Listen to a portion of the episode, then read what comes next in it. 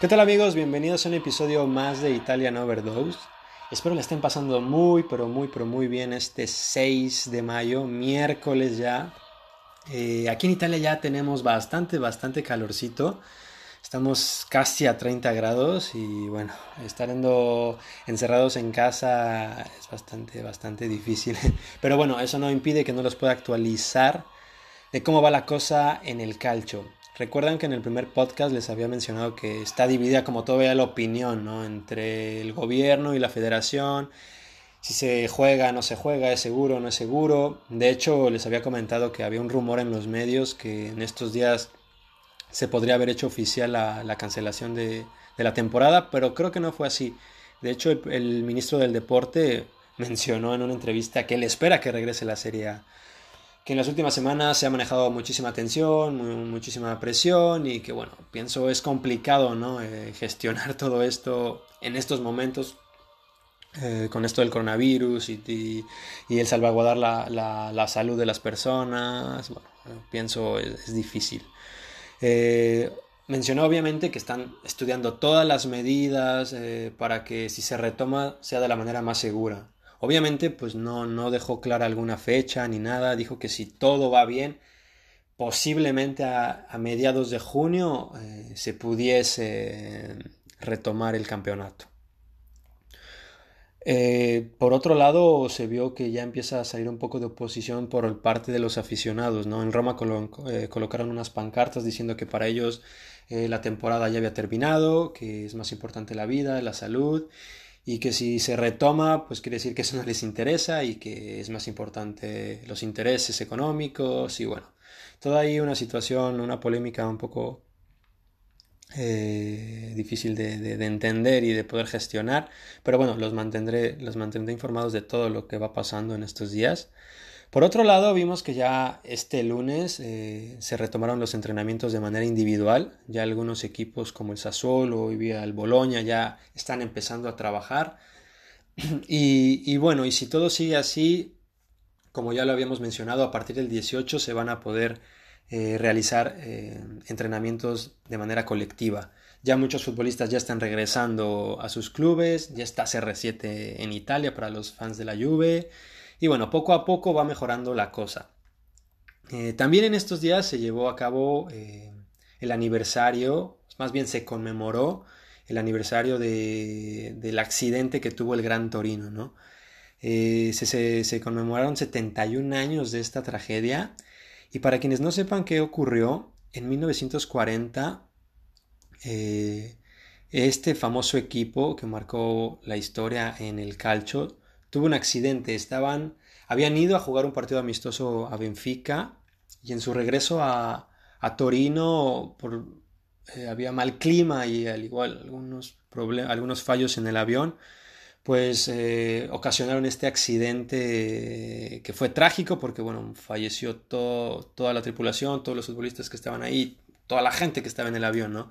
Y se le conoce como el accidente de Superga porque justamente el accidente ocurrió detrás de, la basílica de Superga en Torino, ¿no? Ahí fue donde, donde se estrelló el avión y pues eh, desgraciadamente falleció este, este gran equipo. Y se le conoció el Gran Torino porque efectivamente marcó una época en el calcio, ¿no?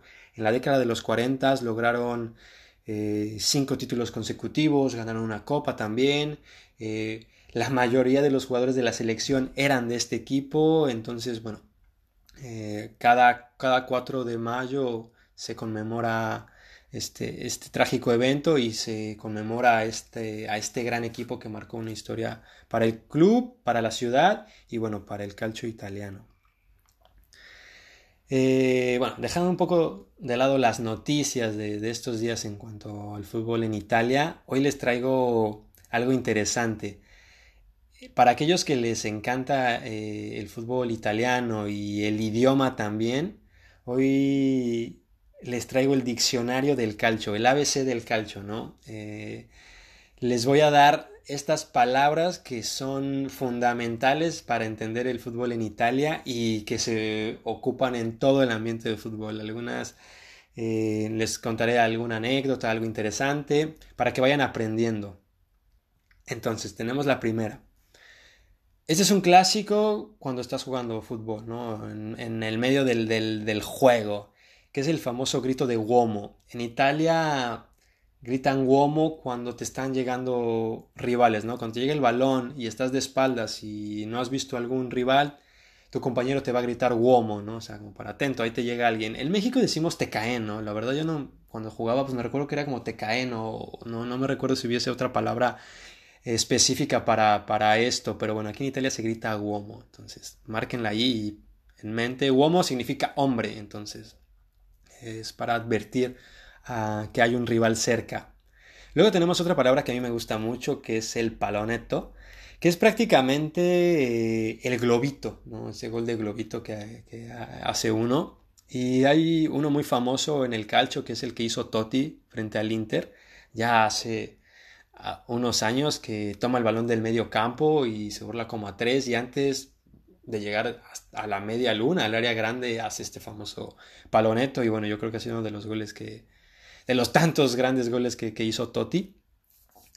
Y luego tenemos el famoso cucchiaio, ¿no? Que el cucchiaio es la cucharita, de hecho cucchiaio en italiano es cuchara, ¿no? El famoso eh, panenka también, ¿no?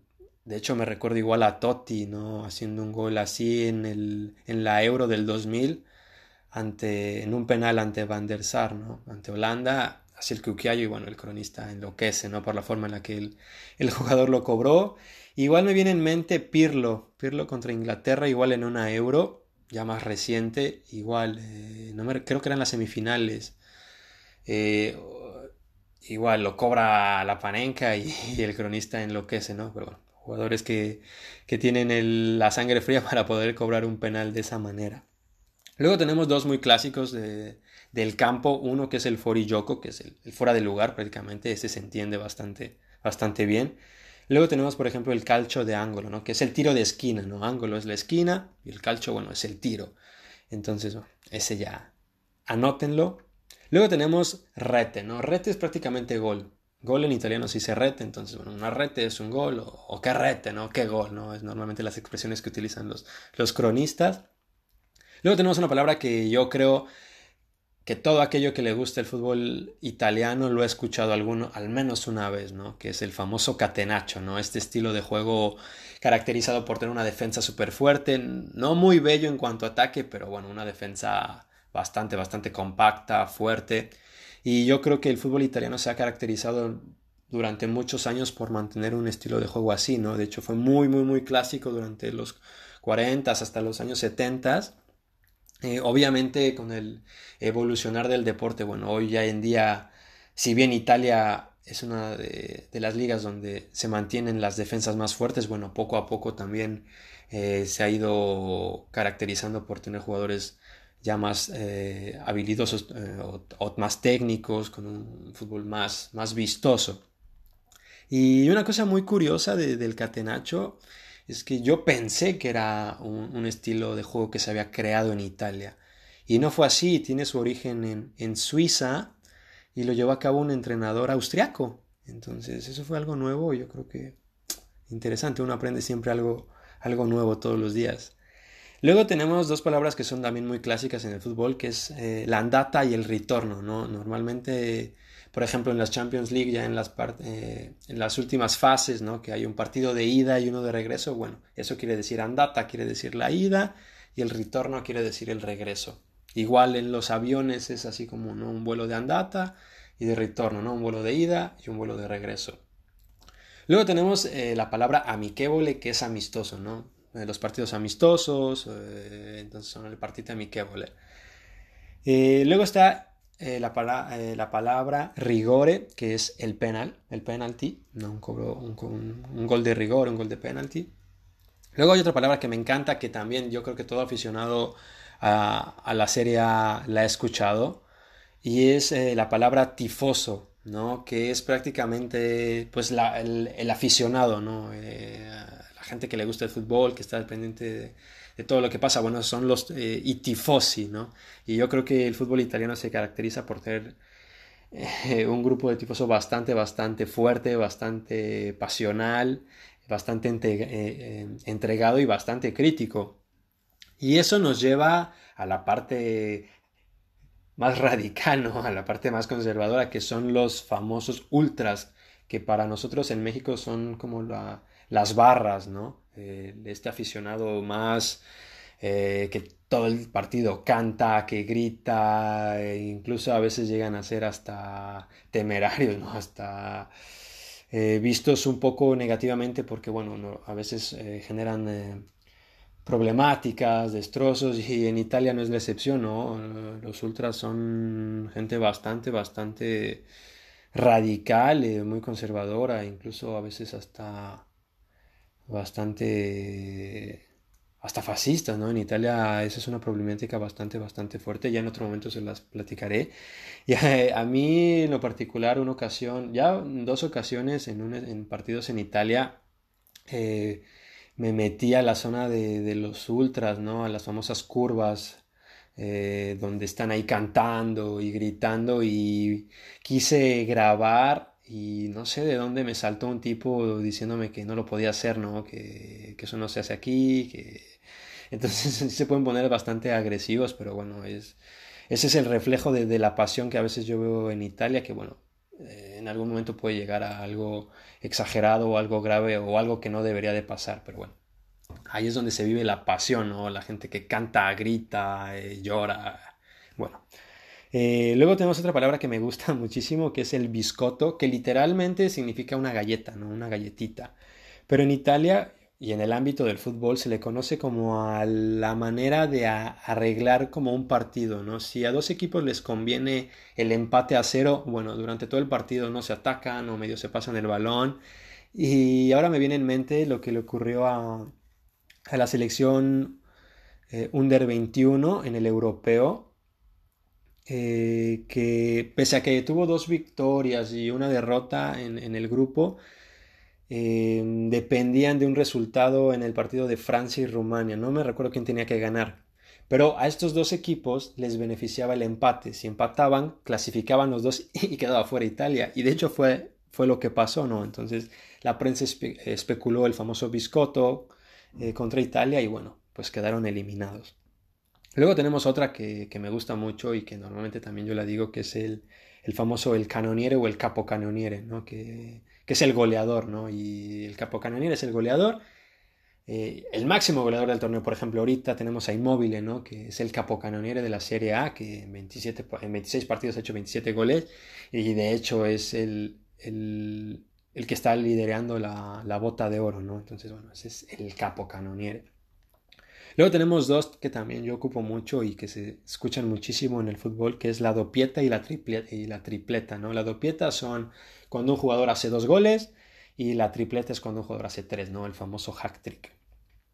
Luego tenemos otro que, que, me, causa risa, que es eh, la chivolata, que es prácticamente la barrida, ¿no? Eh, me da mucha risa cómo, cómo, se dice esa palabra en italiano. Y luego tenemos otra que es la rovechata, que prácticamente es la chilena, ¿no? Ahora que me pongo a pensar, no sé por qué nosotros le decimos chilena. ¿a, ¿A qué se deriva el nombre a esa acción, no? Eh, en italiano es versar, ¿no? Entonces yo pienso que la acción de, de mover el cuerpo de esa manera, pues no es como, es como rovechar el, el, cuerpo, entonces yo no pienso que de ahí deriva la, la palabra, ¿no?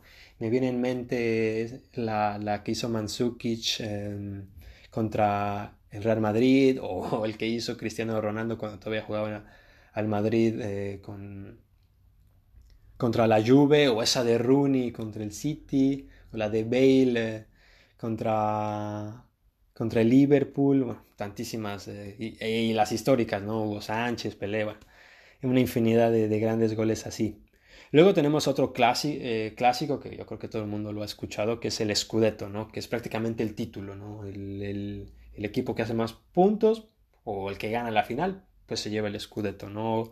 Hoy si todo terminara así, la Juventus sería la, ganadora del Scudetto una vez más lleva 63 puntos, la lleva 62 y luego está el Inter con 54. Yo no tengo nada en contra de la Juve, pero en lo personal me, gustaría que ya ganara otro equipo. Veo bastante fuerte a la Lazio, bueno, la veía bastante fuerte hasta antes de esto del coronavirus, pero bueno. Veamos si se retoma el partido, pues logran, logran darle batalla a la Juve, que yo creo que es bastante complicado porque, bueno, tiene un equipo espectacular. Luego está la, eh, la, palabra rosa. Eh, la rosa normalmente en el ámbito del fútbol se le, eh, se le, conoce como el equipo, ¿no? La rosa del Milan, la rosa del Inter, del Napoli, de, de, la, Juve, que es prácticamente todos los jugadores que integran el equipo. Luego tenemos otra palabra que, que, a mí me gusta mucho cómo se dice y cómo se escucha, que es el racatapale, ¿no? Que es prácticamente el recoge balones, ¿no? Los chavitos que están en las bandas o atrás de las porterías dándole, pasándole los balones a, los jugadores, eh, que normalmente son pues eh, jóvenes de los sectores de las categorías inferiores, ¿no? ¿Cuántos, ¿Cuántos de ellos no hemos visto que comenzaron viéndose ahí y después pues debutaron profesionalmente, ¿no?